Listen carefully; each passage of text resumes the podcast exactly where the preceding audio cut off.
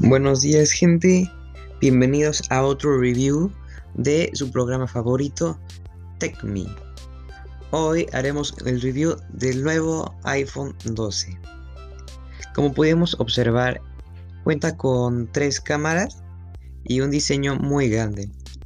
Eh, a mi parecer, este teléfono eh, cuenta con un diseño, como ya he dicho anteriormente, muy grande, por lo cual es difícil de llevar, pero para aquellos que les gusta la fotografía creo que sería una buena opción.